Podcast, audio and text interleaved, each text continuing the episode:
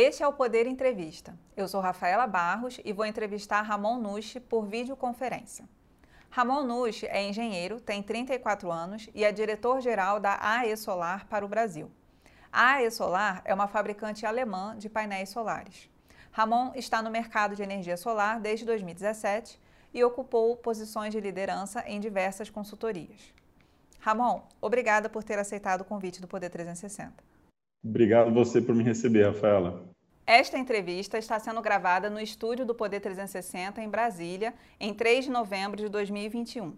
Para ficar sempre bem informado, inscreva-se no canal do Poder 360, ative as notificações e não perca nenhuma informação relevante.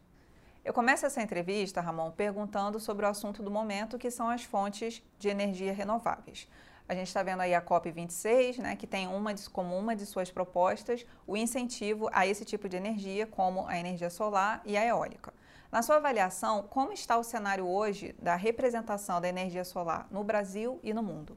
A geração de energia solar, Rafaela, é um, o, o grande, a grande energia do momento. Né? Hoje ela é a fonte de energia mais barata presente no mundo. Né? 100% renovável e limpa, obviamente, né? e é, é, vem sendo a fonte mais procurada para todos os novos projetos de infraestrutura globalmente, a nível mundial. Há muito forte já na Europa, nos Estados Unidos e na Ásia, e aqui no Brasil ganhando força e espaço a cada ano que passa, né? crescendo em cerca de 100% ao ano, em alguns anos até mais, né? e a nossa previsão para o próximo ano é que o mercado solar fotovoltaico no Brasil dobre novamente.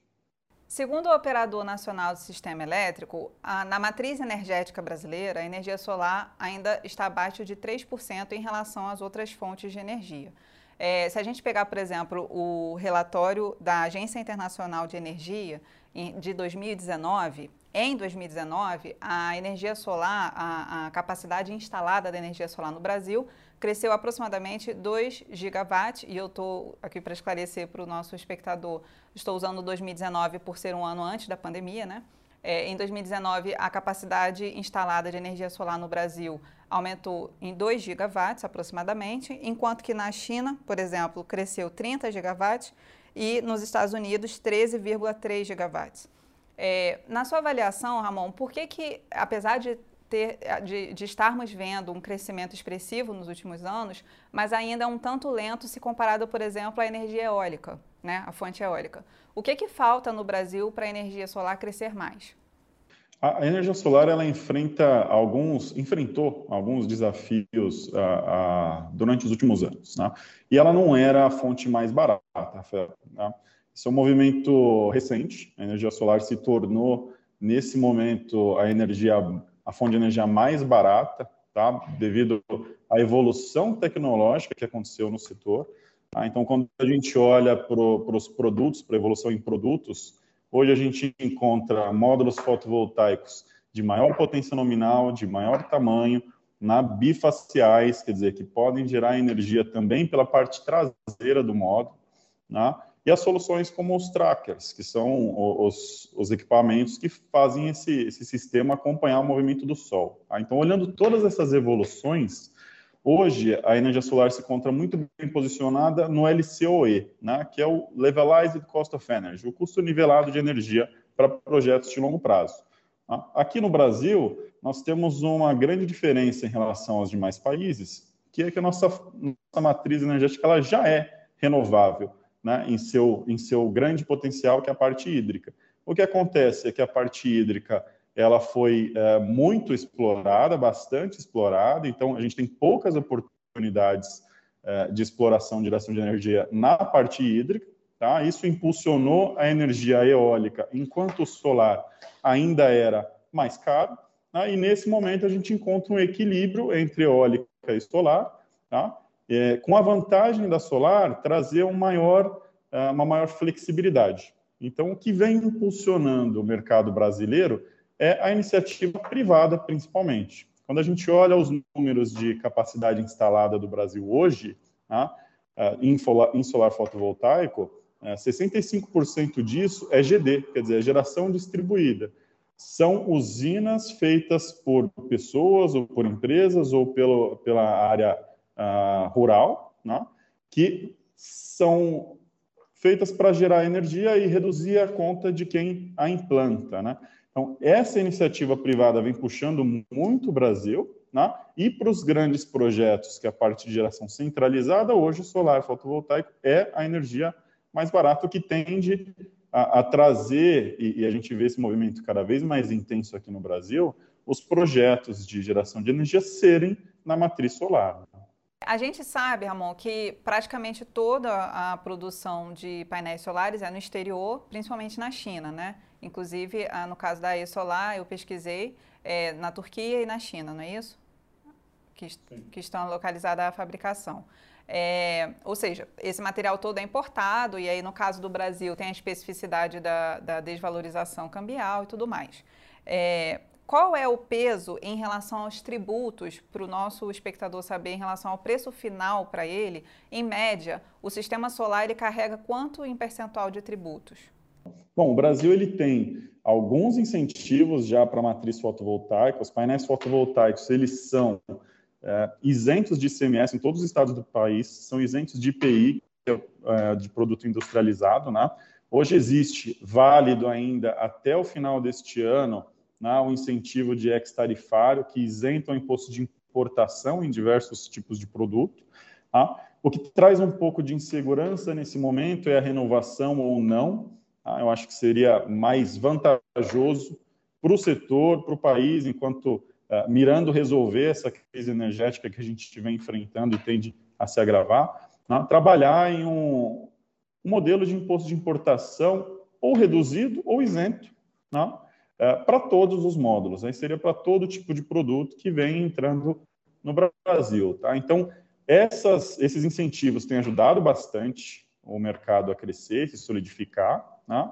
E hoje vem o PL 5829, que trata, que está no Senado, tramitando no Senado, que trata da segurança jurídica para as, as usinas, as plantas de geração fotovoltaica que se enquadram dentro da geração distribuída que tende a trazer segurança jurídica agora para o setor e possibilitar mais investimentos. Tá? Então, acredito que o Brasil ele tem sim políticas que, que ajudam o fotovoltaico a crescer. Tá?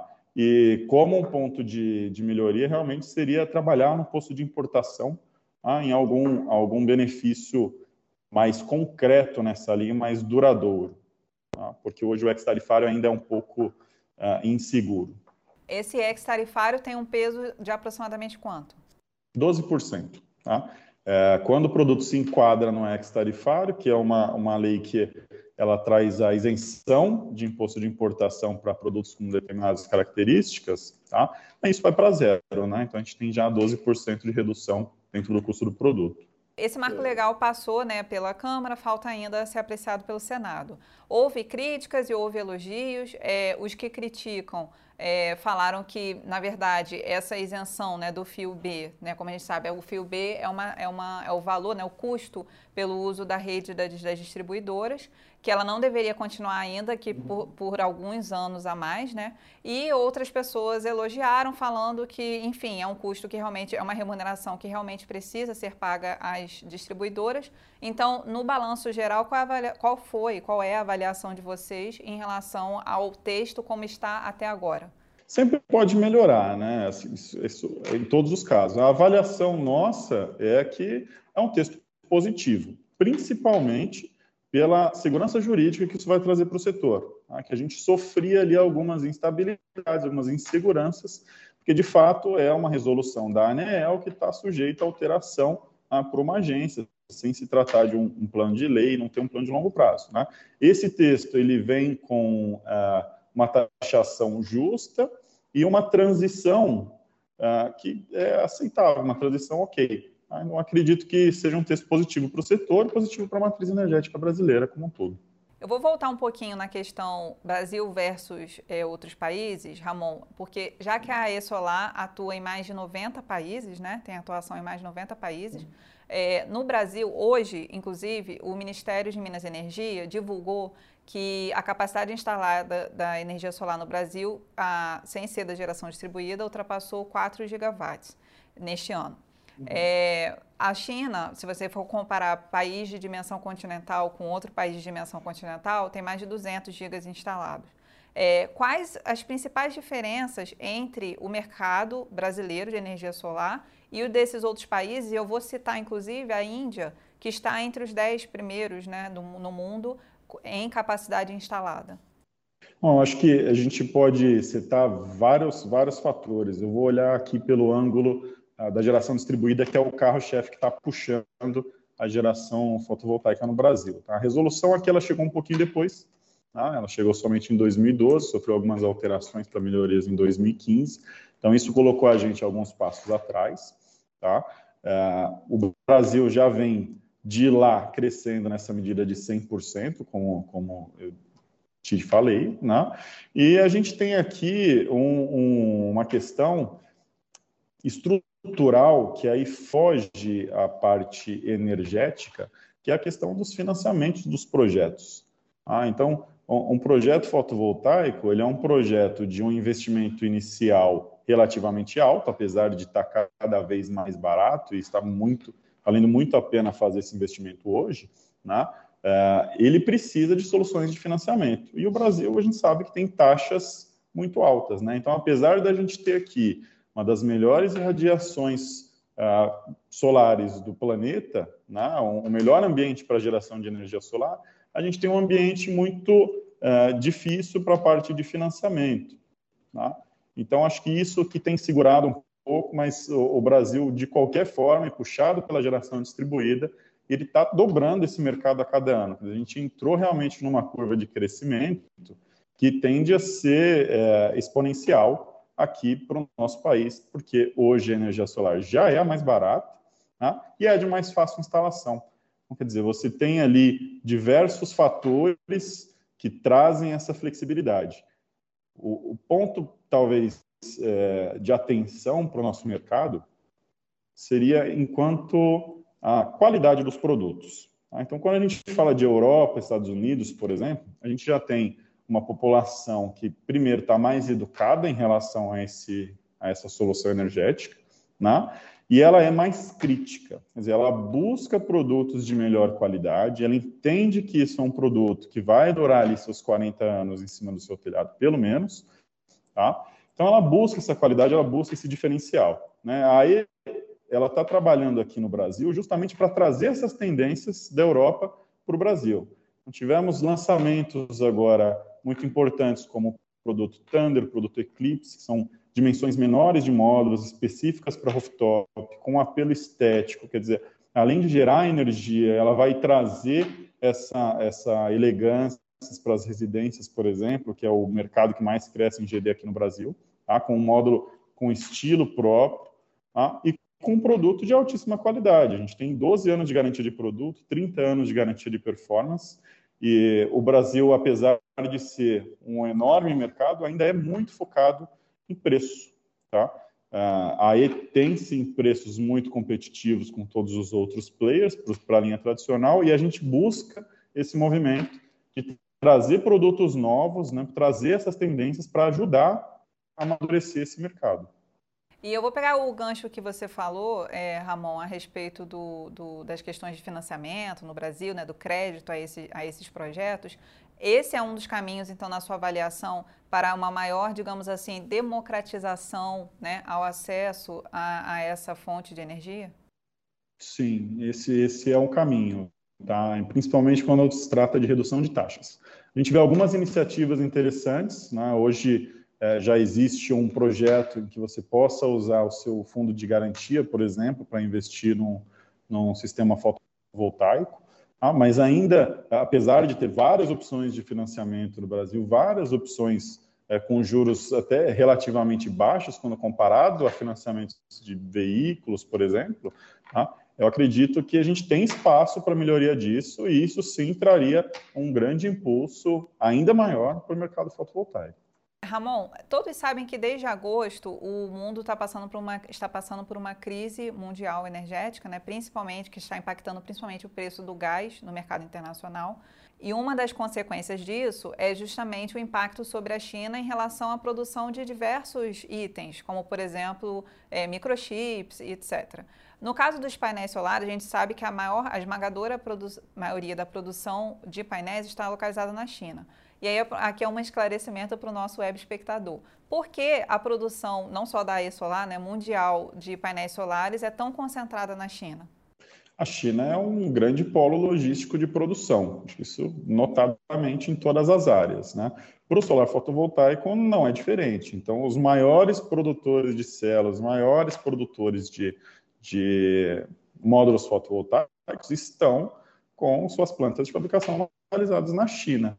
Ah, isso traz um ganho logístico, né? apesar da produção do painel fotovoltaico ser muito mais automatizada do que é manual, né, exige muito menos operadores, a China ainda tem um ganho de logística muito grande nessa produção, tá? E ela foi a, a, o país, né, na realidade, que investiu primeiro nessa fonte de energia. Dizer, então, a China colocou os investimentos necessários para a industrialização desse produto, tá? É, muito maiores do que em outros países. Né? Então, resolveu produzir e os países resolveram comprar, porque agora o preço realmente está bastante competitivo em relação às outras fontes de energia.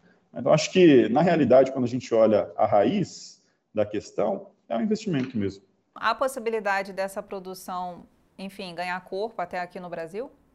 Talvez. Hoje, hoje isso ainda não faz muito sentido economicamente falando, os painéis produzidos aqui acabam ficando um pouco mais caros, né? A gente tem toda a questão do custo Brasil, que já é um outro tema completamente diferente, tá? mas é, a gente está sempre olhando para isso, tá? sempre avaliando essa possibilidade, não é uma possibilidade que está descartada, mas é, no momento, na foto de hoje, é bastante difícil trazer essa, essa produção para o Brasil, ah, por não ter esse ambiente é, favorável para produzir esse tipo de produto. Como é a adesão, Ramon, em relação à instalação de painéis solares, de sistemas solares, é, entre empresas e é, consumidores, pessoas, pessoa física? Né? A gente sabe que cada vez mais as empresas estão preocupadas com essa questão do meio ambiente, na questão do IS, ISG e tudo mais. Como é que tem sido essa a, a demanda né, por parte dos clientes corporativos por esses sistemas solares? Tem crescido muito por parte dos clientes corporativos, principalmente pensando desse ponto de vista da sustentabilidade. Tá? O mercado residencial em geração distribuída ainda é o maior, né? seguido então pelos, pelos comércios né? é, e prestadores de serviços. Tá?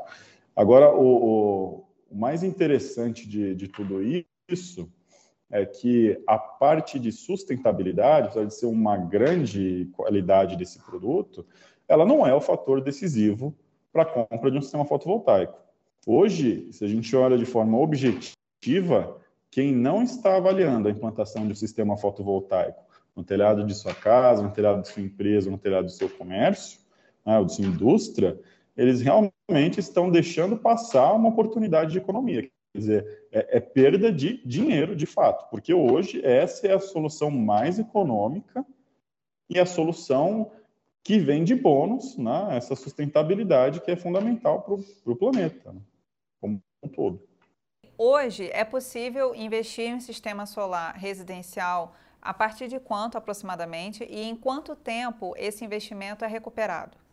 É, isso, isso é, ele vai variar um pouquinho de região para região, tá? E o valor desse investimento também vai variar do perfil de consumo de cada cliente, né? Mas eu digo para você que a partir de 15 mil reais uma pessoa já pode fazer a instalação de um sistema fotovoltaico. O payback vai se dar ali em torno de 4 a 6 anos, dependendo da região e da tarifa que é cobrada naquele, naquele local do Brasil. Ramon, e para finalizar, é, muitos críticos aos, aos sistemas solar e, e, eólico, eles argumentam o seguinte, em relação à energia, a chamada energia de transição. É, o gás, como todo mundo sabe, é, foi eleito um dos, uma das fontes né, dessa energia de transição, porque argumenta-se que a energia solar e a energia eólica são muito instáveis, são intermitentes, porque a eólica depende do vento e a solar depende da, da incidência de, né, de radiação solar. Qual é a sua avaliação, a sua resposta a respeito de, dessas críticas? Eu acho que é um argumento muito fraco. Tá? A geração por gás também depende da disponibilidade de gás e principalmente do preço de gás, né? e ela tem a cruel situação de emitir gás carbônico. Né? Já quando a gente olha para o eólico e para o solar, ok, existem variações na performance e na geração disso. Agora, leve em conta que o Brasil tem, principalmente no Brasil, 70% da matriz em hidrelétrica. O que, que significa isso? É uma questão de gestão. Tá? O Brasil não precisa de implantação de bancos de baterias. Se nós fazemos uma gestão dessas hidrelétricas para que elas funcionem como a nossa ferramenta de armazenamento de energia, não há por que investir em qualquer fonte de energia que não seja limpa e renovável. Você falou aí que não precisa de é, investir em bateria, mas o marco legal, o marco prevê isso agora, né? Que vai poder. Sim, o, o que eu digo é o seguinte: para a matriz energética brasileira, por ter 70% da matriz em hidrelétrica, nós temos as grandes baterias. Quer dizer, você precisa armazenar energia, é o simples fato de parar a produção dessa, dessa hidrelétrica enquanto você está gerando solar, por exemplo, ou eólico. Né? Então, você pode fazer a gestão dessas energias da matriz como um todo no Brasil de uma maneira muito simplificada, por, por a gente já ter essa, esse benefício, essa vantagem de, de trazer isso, isso aqui é, de uma maneira renovável e numa forma de energia que pode ser armazenada. Né? Quando a gente fala de baterias, baterias é uma coisa que serve para muitas outras aplicações distintas da geração centralizada. Né? Então, olhando pelo aspecto centralizado, a, a bateria ela não é a fonte, é, uma, uma forma econômica de se fazer isso, né? mas a gente tem, por outro lado, as hidrelétricas. Agora, as baterias têm diversas outras aplicações, inclusive para residencial, para sistemas remotos, para sistemas isolados, tá? em que é muito importante que a gente tenha também capacidade de adquirir isso, de trazer isso para esse tipo de solução. Agora, enquanto matriz energética, enquanto país, é, o Brasil não teria por que apostar numa outra fonte de geração é, é, com esse argumento de que traz é, segurança de disponibilidade de energia. Tá? Porque dentre o solar e o eólico, que sim, tem variações, tem momentos que não podem gerar, tá? a gente tem, em contrapartida, uma solução totalmente controlável, que é a solução hídrica, e que pode, sim, suprir é, essa, essa, esses esses gaps de geração de energia que o solar e o eólico trazem. Né? Ramon, em relação a essa crise energética decorrente da escassez hídrica, por exemplo, na sua avaliação, se o Brasil tivesse é, investido há mais tempo em energia solar, em energia eólica, talvez não precisasse, por exemplo, demandar tanto de termoelétricas com energia mais cara como está fazendo agora? Sem sombra de dúvidas. E, e mais, não precisaria demandar dessa energia poluente mais cara tá? e teria uma matriz mais limpa e mais confiável, tá? porque a gente consegue, por meio da gestão, como te falei, do, dos reservatórios, né, trabalhar essa questão da chuva ou não chuva.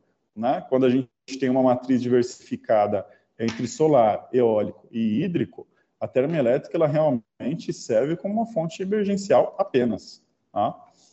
Chega ao final esta edição do Poder Entrevista. Em nome do jornal digital Poder 360, eu agradeço ao Ramon Nushi, da AE Solar. Muito obrigado, Rafaela. Muito obrigado, Poder 360. Foi um prazer estar com vocês. Agradeço também a todos os web espectadores que assistiram a este programa. Esta entrevista foi gravada no estúdio do Poder 360, em Brasília, em 3 de novembro de 2021. Para ficar sempre bem informado, inscreva-se no canal do Poder 360, ative as notificações e não perca nenhuma informação relevante. Muito obrigada e até a próxima!